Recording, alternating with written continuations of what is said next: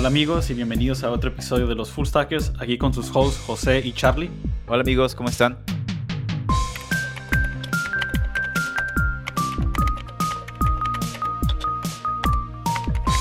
Pues mira Charlie, creo que hemos ya prácticamente discutido, creo que gran variedad de temas prácticamente desde cubierto el camino ninja que hemos discutido en los últimos episodios acerca de las entrevistas hasta los temas de diferentes tecnologías, pero creo que un tema que creo que falta seguirle y de hecho hacerle honor al nombre de, nuestro show de los full stackers, creo que una pregunta clave, ¿no? ¿Qué es full stack? La pregunta de qué significa ser un full stack, cómo lo vives el sueño full stack uh, incluso hacerte la pregunta filosófica, ¿soy un full stack un full stack developer?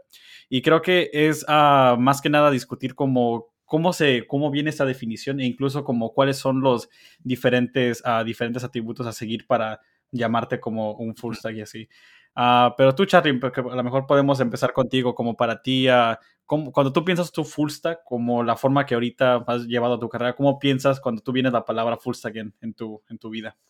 Creo que es una palabra que ha cambiado eh, bastante conforme ha pasado el tiempo y, también considerando eh, la juventud de, del desarrollo, ¿no? Eh, por ejemplo, hace como 5, 6 años me acuerdo que ser full stack era meramente decir soy frontend y soy backend, ¿no? pero en cinco años, en 10 años de industria han cambiado tantas cosas que ya tenemos mobile development, que tenemos DevOps, eh, que tenemos machine learning, data science, eh, que ser full stack comienza a, diversificarse, ¿no? Y antes era fácil poder decir frontend y backend porque había dos ramas muy fuertes y, a veces creo que se confunde decir full stack ahorita con sé hacer de todo lo que se mueva, ¿no?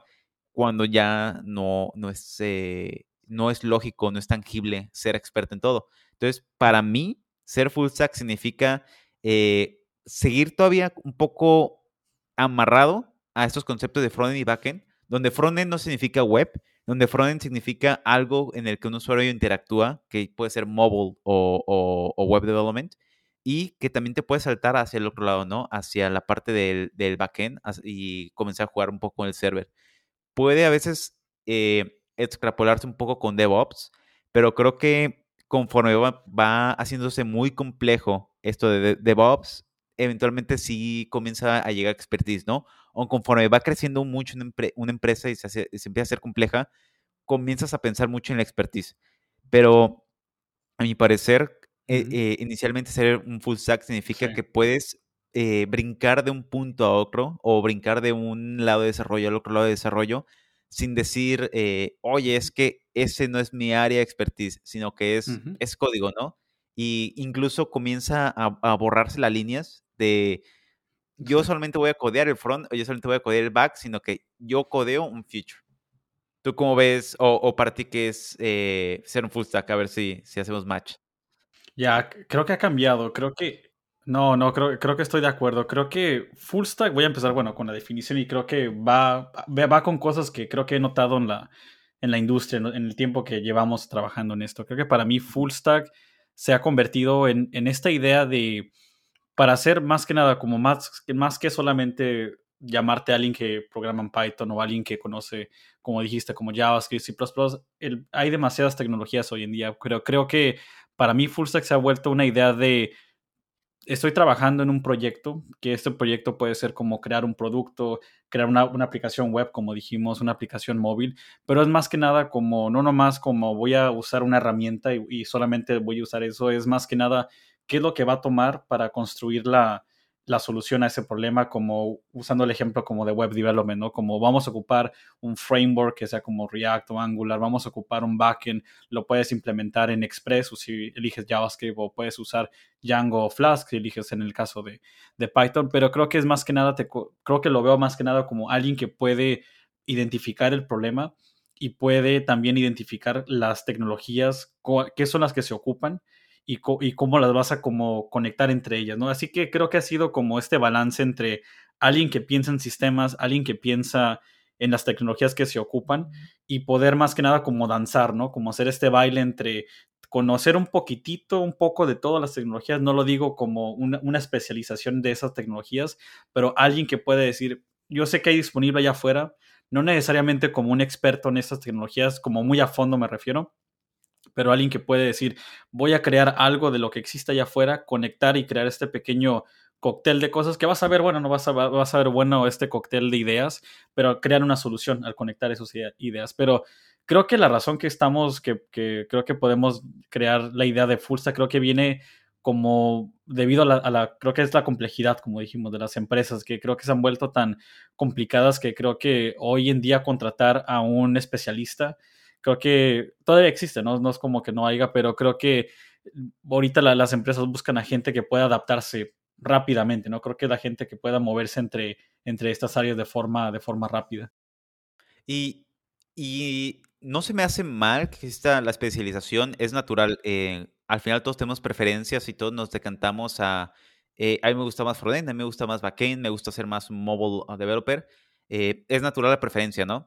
Eh, lo que sí va ocurriendo naturalmente conforme la empresa pues comienza a medirse a sí misma a través de, por ejemplo, OKRs o tiene métricas para decir, yo entiendo que la empresa va creciendo o va mejorando porque mis métricas dicen que estamos generando revenue eh, lo que naturalmente comienza a ocurrir es que eh, comienzas a pensar en features un poco menos como esto le importa a frontend, esto le importa backend, sino este es un problema que tenemos y quién construye esto, ¿no?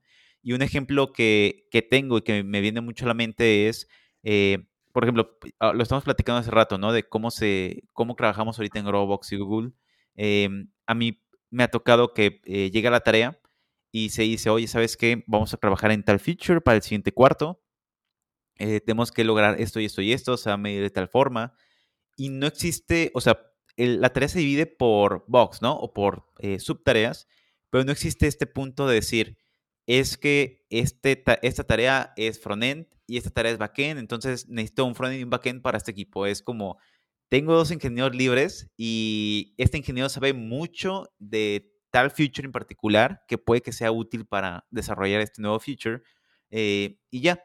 Pero no estás pensando en cómo complementar desarrollos para poder sacar un, un, feature, ¿no? No es como de, este es front, este es back. Y a veces ocurre mucho que cuando tienes esta división tan fuerte, eh, a veces el backend puede acabar, acabar antes que el frontend. Y lo que pasa es que tienes eh, recursos desperdiciados.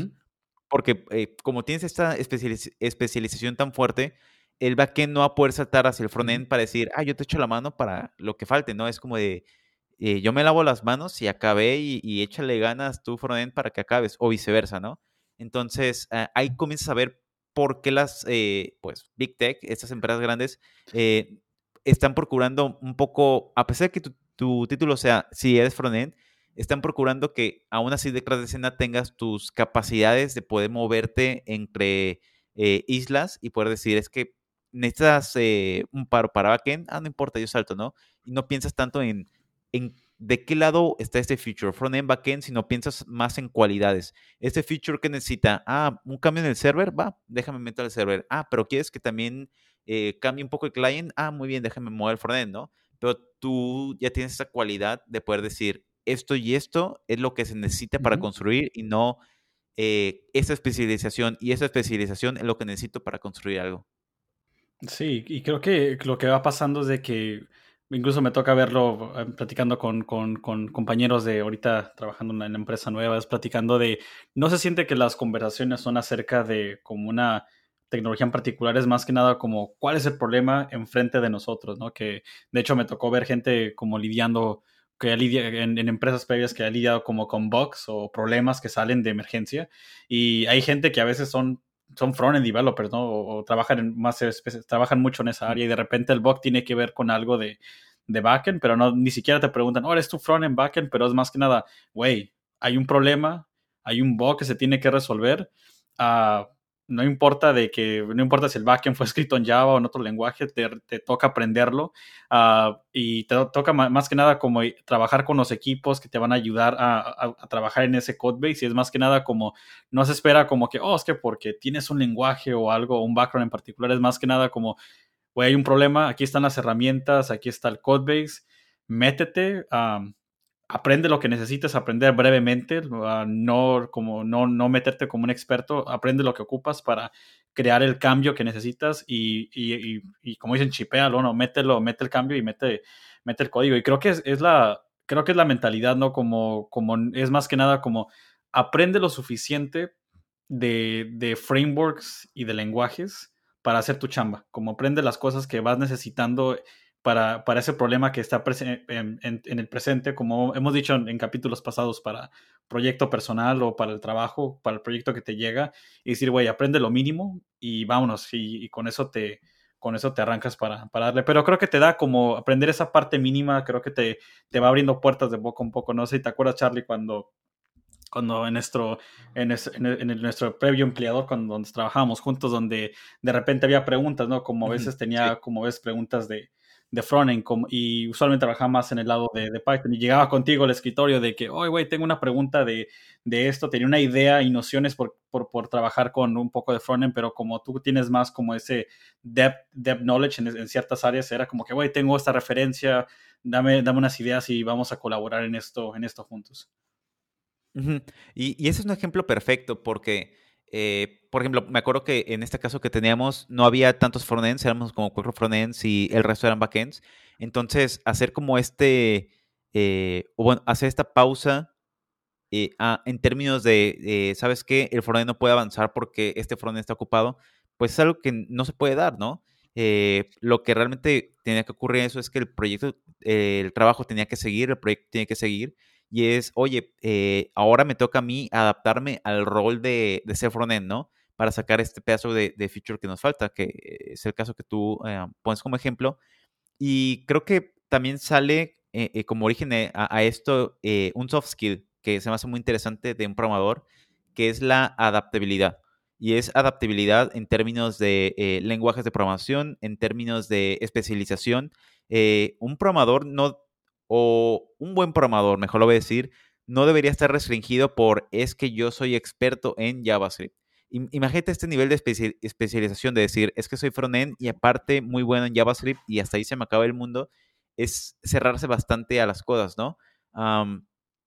sobre todo con, este mundo que está cambiando tan rápido y que las especializaciones eh, son útiles, pero te cierran el mercado. O sea, la tecnología va cambiando muy, muy, muy rápido.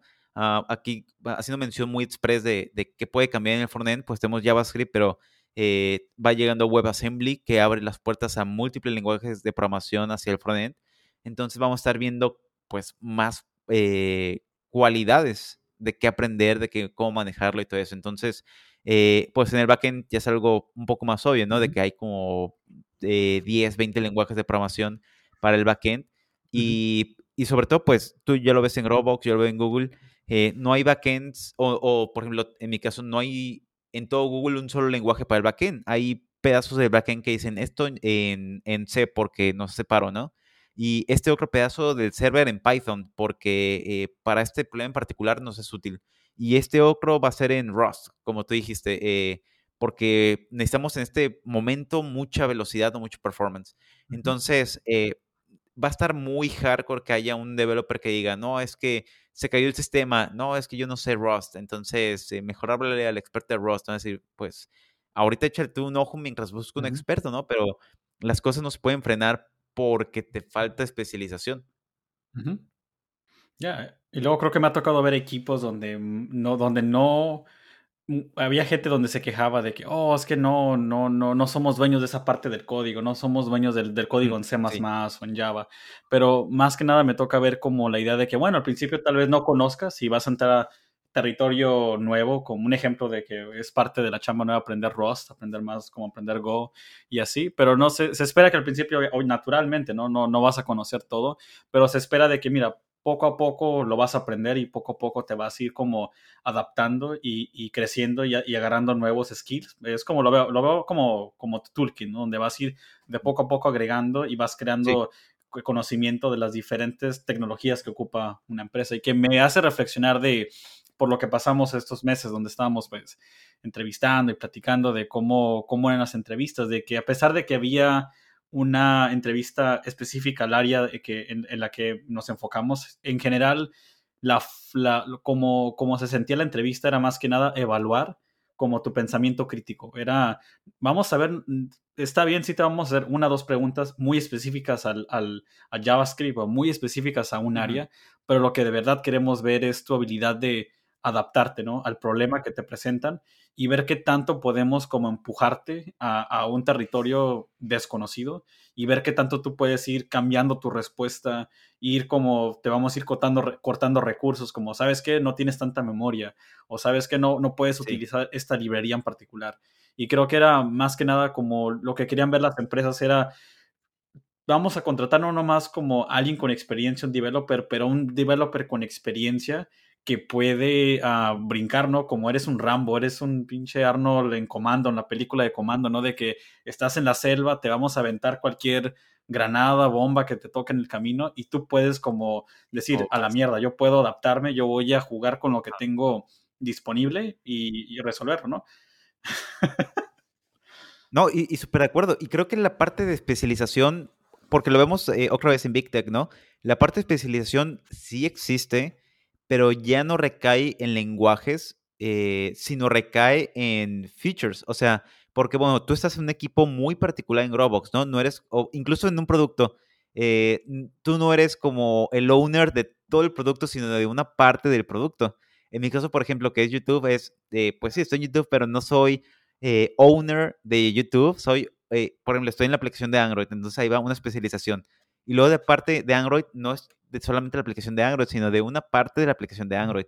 Entonces tu especialización ya no recae tanto en eh, conocer lenguajes o conocer eh, eh, funciones o conocer librerías, sino de lo que quieren es que tu adaptabilidad recaiga en conocer lo más que puedas el future que te está tocando mantener, crear y evolucionar y lo que le caiga a ese proyecto, tú lo vas a sacar, ¿no? Que vaya, que vaya a hacer cambios en el servidor, tecnologías nuevas, eh, hacerle updates, porque obviamente cualquier producto eh, que lleve más de 10 años eh, no es el mismo que cuando comenzó.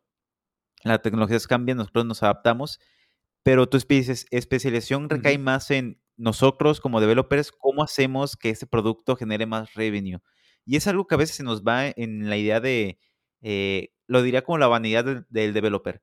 Eh, a veces nuestro ego de developer de decir yo tengo estas capacidades de crear código y hacer que los problemas se solucionen y todo eso, a veces la vanidad nos, nos cae más en cómo hago que esto sea escalable para dos usuarios, que te das cuenta que es un problema que no debería existir, en vez de pensar cómo hago que esta plataforma genere el mayor engagement posible y el mayor revenue posible porque comprendes que tu adaptabilidad cae más en hacer que la empresa crezca, porque si crece, pues puedes crear más cosas, versus cómo, cómo tú sentirte experto en algo, ¿no? Como tú decir, es que soy el más chido en JavaScript, el mejor en Python y en esto y lo otro, y no entender realmente que tu especialización es cómo hacer que los productos crezcan.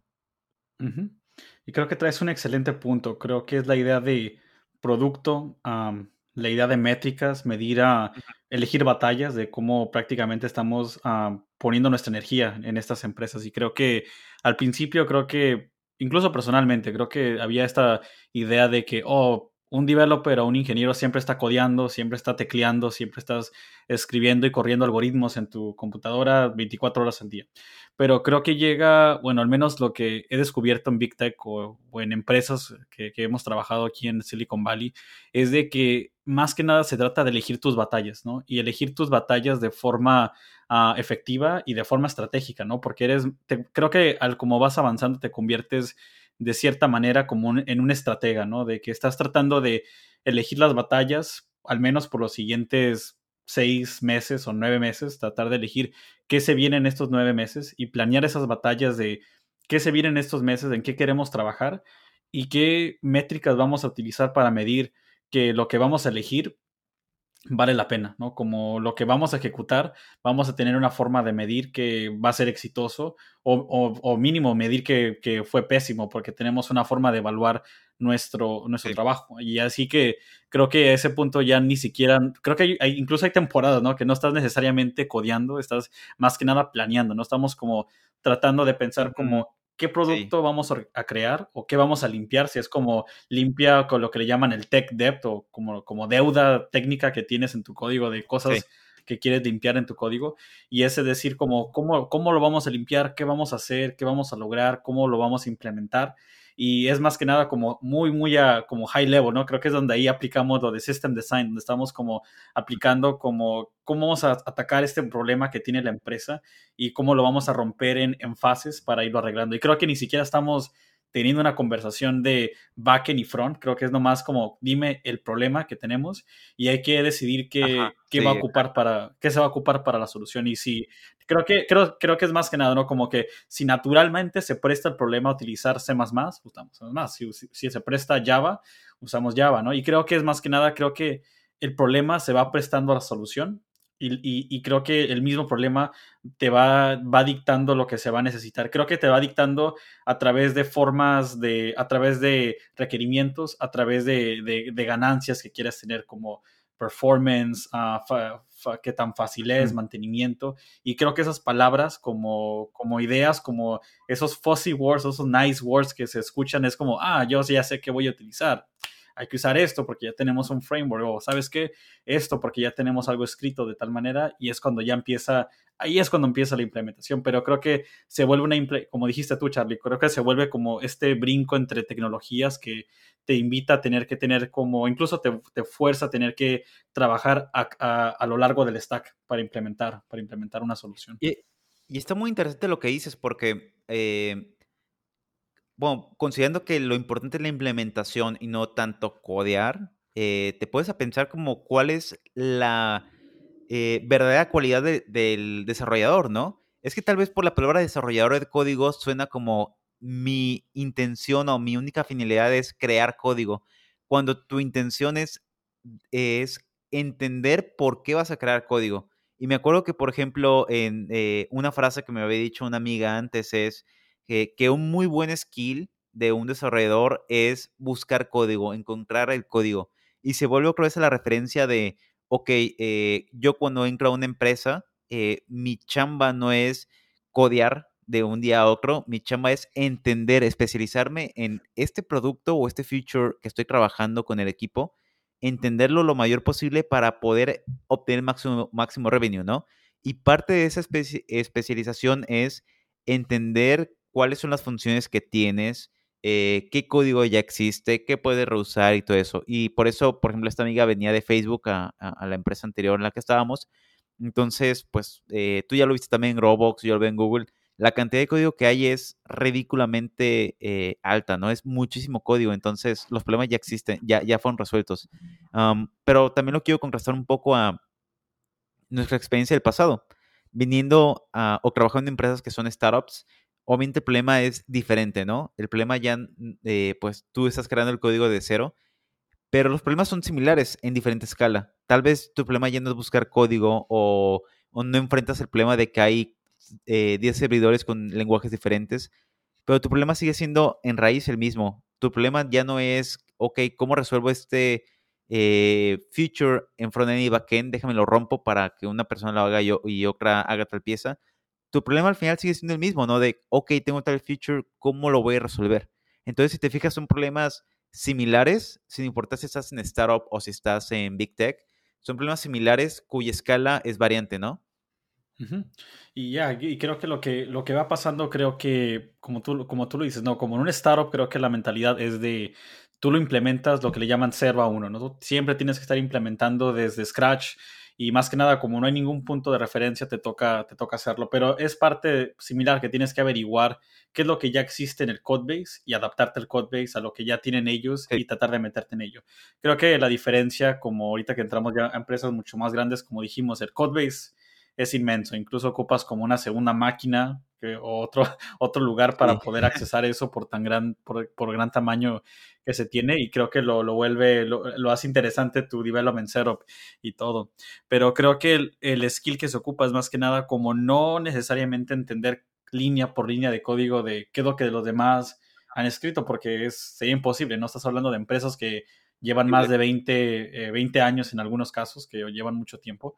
Y creo que más que nada se pide, como dices, ¿no? Como el consejo que te dio la, tu amiga, que era fue de aprende a meterte en el código y no, como no necesariamente entenderlo todo al 100, pero lo suficiente para ver qué está pasando, como cómo se conectan esos diferentes módulos, las ideas que están fluyendo y los, de hecho me acuerdo un consejo que dijo un amigo, acuérdate de los, como los nouns en inglés, como estas palabras que, las, las palabras claves que corren a lo largo del código, familiarizarte con ellas para, para solamente leer la, la, la la definición de un método o una función, te dice a, un nivel muy, muy, muy alto, te da la idea de qué es, como si dice el read, read database o get, get, get record o algo. Tú sabes que es una tupla, un record que viene de una, de una base de datos. No tienes que meterte a ver la configuración. Un ejemplo sería como un MySQL o algo. Y es solamente, yo entiendo que hay un backend allá atrás, yo entiendo que hay una, una base de datos que lo está como en, que, que, está en la parte muy, muy, muy atrás del backend, pero no ocupas meterte allá, ¿no? Es más que nada que ocupas saber qué es lo que está ahí, nomás, para que esté ahí de referencia, pero nomás para que tú puedas seguir manteniendo esa conversación y decir, oh, yo sé que va a haber un backend y lo voy a llamar mágicamente, asume que ya existe que, y lo voy a llamar, asume que aquí ya está esa función que yo la he visto, le voy a invocar y de esta manera, pero poco a poco creo que ya vas atando, como dijimos, este, esta, esta solución hecha de múltiples eh, soluciones de gente que ya escribió el código, cosas nuevas que tú vas a probablemente escribir, pero conectándolas todas juntas entre, en, ese trabajo de, de, full, de full stack. Sí, y, y, al final creo que todo eso se concluye en que ser full stacker no, no es ser, eh, o bueno, no es codear eh, JavaScript y el lenguaje favorito que tú quieras de backend, ¿no? sino que significa pues hacer el feature full.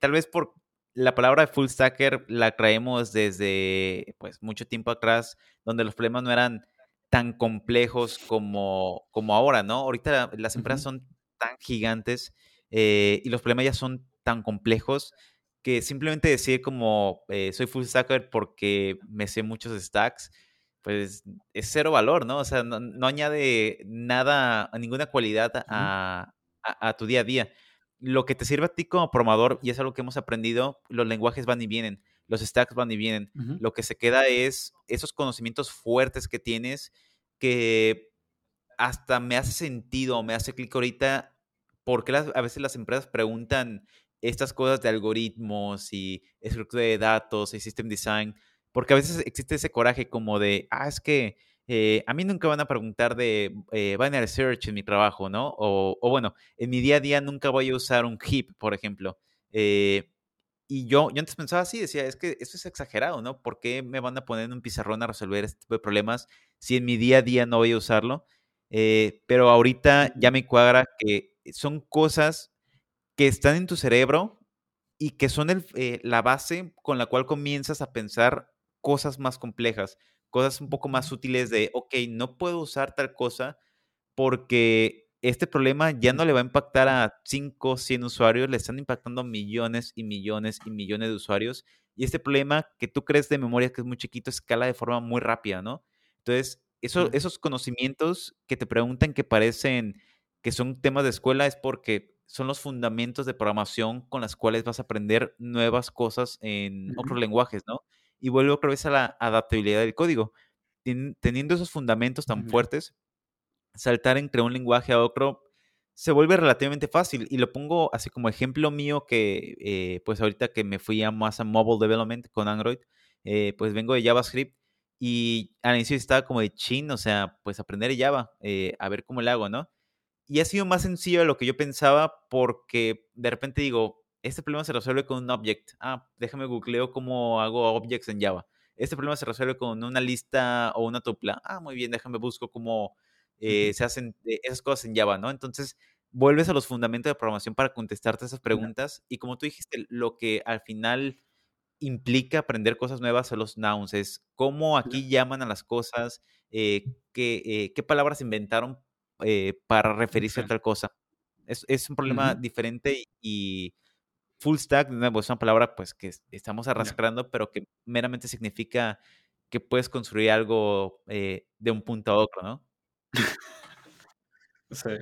Ya, y creo que va a sonar un poco como inocentón esta comparación, pero creo que es la idea de, por ejemplo, de cómo aprender a manejar un carro, ¿no? Y los carros han cambiado en los últimos años, ¿no? ahora ya tenemos más como carros eléctricos, hay Teslas, pero creo que los fundamentos de, por ejemplo, de manejar, de cómo cambiar velocidad, cómo, cómo cambiar el aceite, cómo saber que si tu carro está fallando, creo que hay ideas que no cambian necesariamente, como ciertos conceptos que sabes manejar, ya tienes un carro, con que sepas manejar uno, adaptarte a otro, nomás aprender las diferencias y poder manejar ese tipo de, de herramienta. Y creo que va, va lo mismo con, con, programación, de que, como tú dices, Charlie, de que sabes qué preguntar cuando una vez que sabes una idea y ya te permite ser flexible y decir, bueno, busco algo que parezca un objeto o algo que yo aprendí en otra tecnología y que esto es lo que yo quiero que haga. Y lo, lo comienzas a incorporar.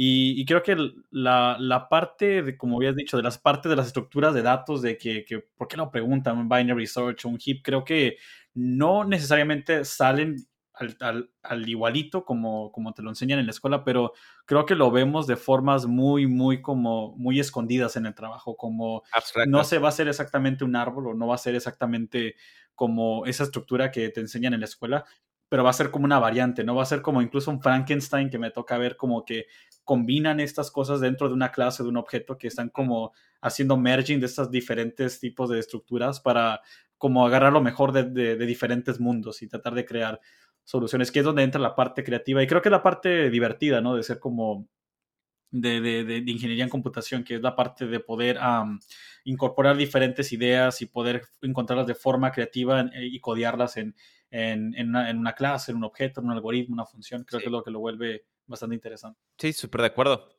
Y este tema eh, creo que es algo que nos ha tocado darle muchas vueltas a qué es, qué es ser full stacker y, se me hacía chistoso porque, eh, bueno, así nos llamamos y nunca había salido eh, por qué nos llamamos así. como que es algo que suponíamos, ¿no? De, ah, es obvio, todo, todo el mundo sabe que son full stackers. Y ya conforme nos ha tocado un poco platicar más con la comunidad, eh, pues es obvio, ¿no? Que, eh, que es una duda natural porque eh, nos gusta clasificarlo, ¿no? Nos gusta decir, es que soy esto, lo otro, y, y al final creo que se nos olvida que, por ejemplo, cuando entras a una empresa, ah, por ejemplo, ahorita Google y Dropbox, puedes ver tu título y tu título, aunque diga, en mi caso dice front-end, pero dice front-end y luego sale slash software engineer. Entonces, como de, ah, sí, eres front-end, te contamos como front-end, pero tu título principal es software engineer. Y eh, en otras empresas, pues sí existe esa especialización, va a depender mucho a veces de, a veces el problema, ¿no? Si te puedes pensar que hay una empresa, por ejemplo, Airbnb, que tiene su librería de componentes, ahí entiendo por qué sí quisieran especializarse en gente que, será, que solamente quiera uh, front-end, o si te quisieras eh, pensar un poco en DevOps, ahí la tendencia va a ser gente que tenga muchos conocimientos de infra y backend. Em, pero cuando es como esas tareas que nos tocan a, nosotros de, ok, estás en producto, en producto ocurre mucho, ¿no? Creo que en producto aplica muy, muy, muy bien lo de full stack, de, eh, ¿sabes qué? El problema es un feature, pues construido en punto .doc. Entonces, se me hace interesante, se me hace cool, eh, pues, que nos hayamos animado ahora sí a platicar de, ok, esto, bueno, nosotros nos llamamos los full stackers y nos llamamos por esta razón, ¿no? Y está chido ya ahora sí poder decirle a la gente eh, que hay una razón por la cual tenemos ese nombre.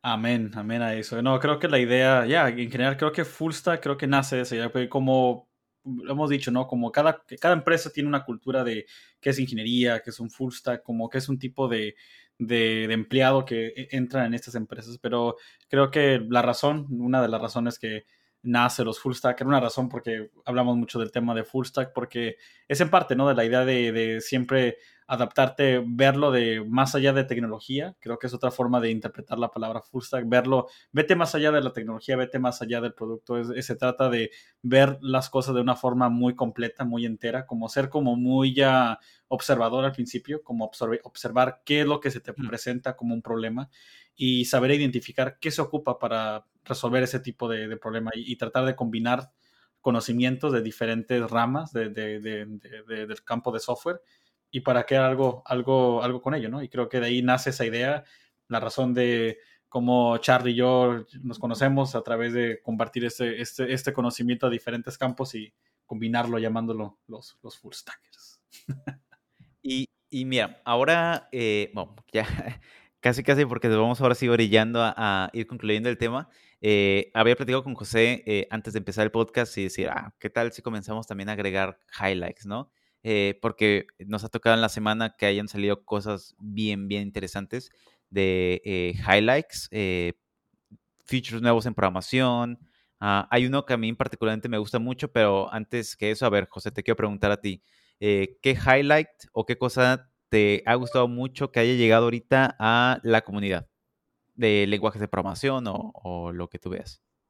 Uh, no, vienen dos, vienen dos muy buenos que ahorita me, ahorita me llaman la atención. Ahorita la semana, esta semana salió Python 3.10. Ah, uno muy bueno que me gustó fue la, el feature que sacó este Guido, fue el de pattern uh, o Guido, Guido uh, el de pattern, pattern matching, que va a ser ahora la, la habilidad de poder como poner como, como tipo switch cases, como tenerlos en, en Python, pero poder también poner como condicionales dentro de estos ah, statements que vas a poner, poner en los cases, que va a estar de poca madre la, la syntax y luego poder incorporarla en, el, en los proyectos acá, pues en Dropbox se maneja mucho acá el, lo de Python, y así que va a ser muy suave poder incorporar eso. Y también hay, va a haber otro release que se viene de, de Rust, que ando ahí como también en el trabajo aprendiendo un poco de aprende un poco de Rust, así que ya se viene el release próximamente de, nuevos features ahí también. Creo que estaría cool si luego hablamos también en un episodio de Rust lo que nos interesa o, qué es lo que vemos interesante, porque me ha tocado a mí usarlo un poco con WebAssembly y Rust se me hace un súper, súper lenguaje de programación. Eh, súper chido, súper limpio, uh, súper rápido.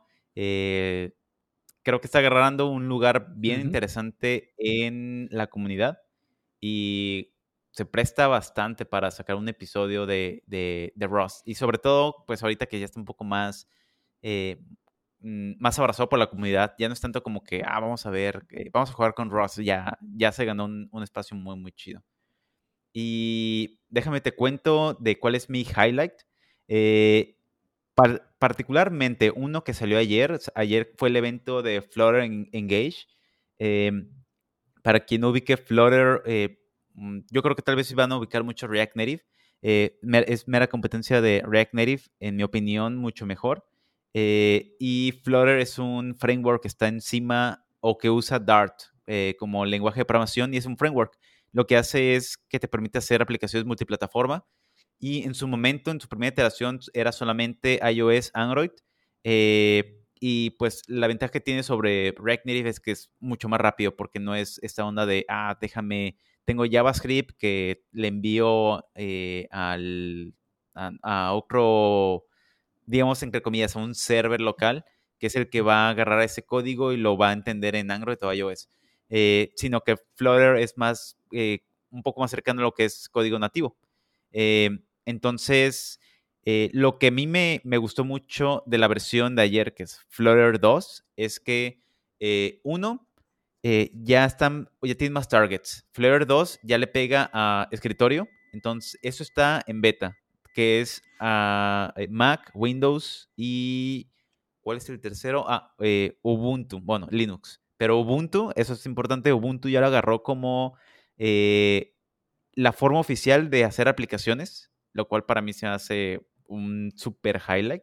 Y el otro es que Flutter para web ya es estable. Entonces, a mí se me está, se me está haciendo muy interesante Flutter, como para echarle un ojo el resto del año, ver hacia dónde se va dirigiendo. Eh, no confundirlo con Flutter es el Silver Bullet con el que voy a codear algo y va a en todos lados. Eh, creo que ninguna tecnología va para eso. Siempre tienes flags de si estoy en desktop, haz esto, si estoy en tal cosa, haz esto.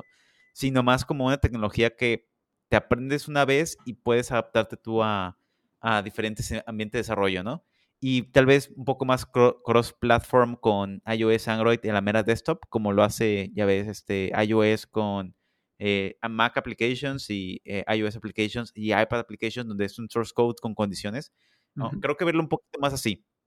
En vez de algo como de compilo una cosa y va a correr en todos lados y me vale cómo se vea, sino, yo más digo que ya, ya jala en todos lados. Eh, verlo un poco diferente, pero eh, creo que es una tecnología para echarle el ojo muy, muy, muy de cerca. Y, y así, vamos para...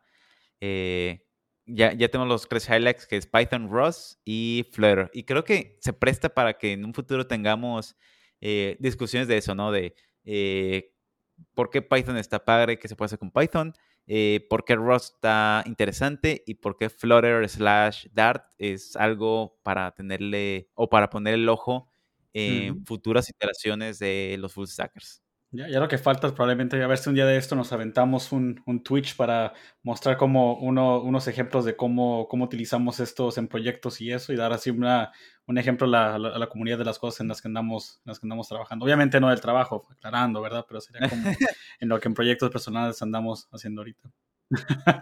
no, sí, súper de acuerdo. No, sí, sí estaría, estaría muy cool. Y eh, se presta muchas cosas también, ¿no? Como, ok, vamos a hacer algoritmos en Rust, algoritmos en Python, porque algo que a mí me ha gustado mucho cuando, o mi forma de aprender cuando quiero conocer nuevos lenguajes de programación es resolver algoritmos y a mí me abre la mente como para decir, ah, en tal lenguaje se puede eh, programar de tal forma. Y en tal, este lenguaje, ah, resulta que tiene tal data structure y me hizo, o sea, me ahorró 10 mm, líneas de código, ¿no? Eh, porque no siempre tienes la oportunidad de hacer un data structure de cero, pero sí como de replicar o simular un data structure. Entonces, está chido tener esas flexibilidades que te ofrecen los lenguajes de programación eh, para abrirte la mente y, y, también está padre para poder decir, nada, este lenguaje que yo uso todos los días no está tan chido, me gusta, pero tiene sus debilidades y, y está cool. Pero sí, estoy súper de acuerdo contigo, un, un buen Twitch. Eh, o un, no, creo que un Twitch debe ser un Clubhouse, pero un Clubhouse como, para codear no, no está padre. Pero sí, un, un streaming, mejor día, ¿no? Estaría chido para eh, invitar a la audiencia y, aprender juntos. Exacto, para aprender las diferentes tecnologías de como full stack, como ya pueden ver, no hay solamente como, como dice, una sola tecnología que aprendes, las tendencias cambian, las diferentes frameworks que se utilizan van cambiando, pero es el chiste de ser un full stacker y por eso aquí estamos prácticamente aprendiendo algo algo nuevo todos los, todos, todos los días con esto. Pero sí, eso es, eso es todo lo que tenemos hoy esta semana. Uh, síganos uh, síganos a través de las redes sociales, ya ven en Twitter ahí, ahí para que sigan aprendiendo de los diferentes updates. Y ya, ahí próximamente estaremos anunciando un Clubhouse ahí para, para que le caigan. Ya, sí, me late. Entonces nos vamos escuchando eh, pronto y esto fue Los Full Stackers. Hasta pronto amigos.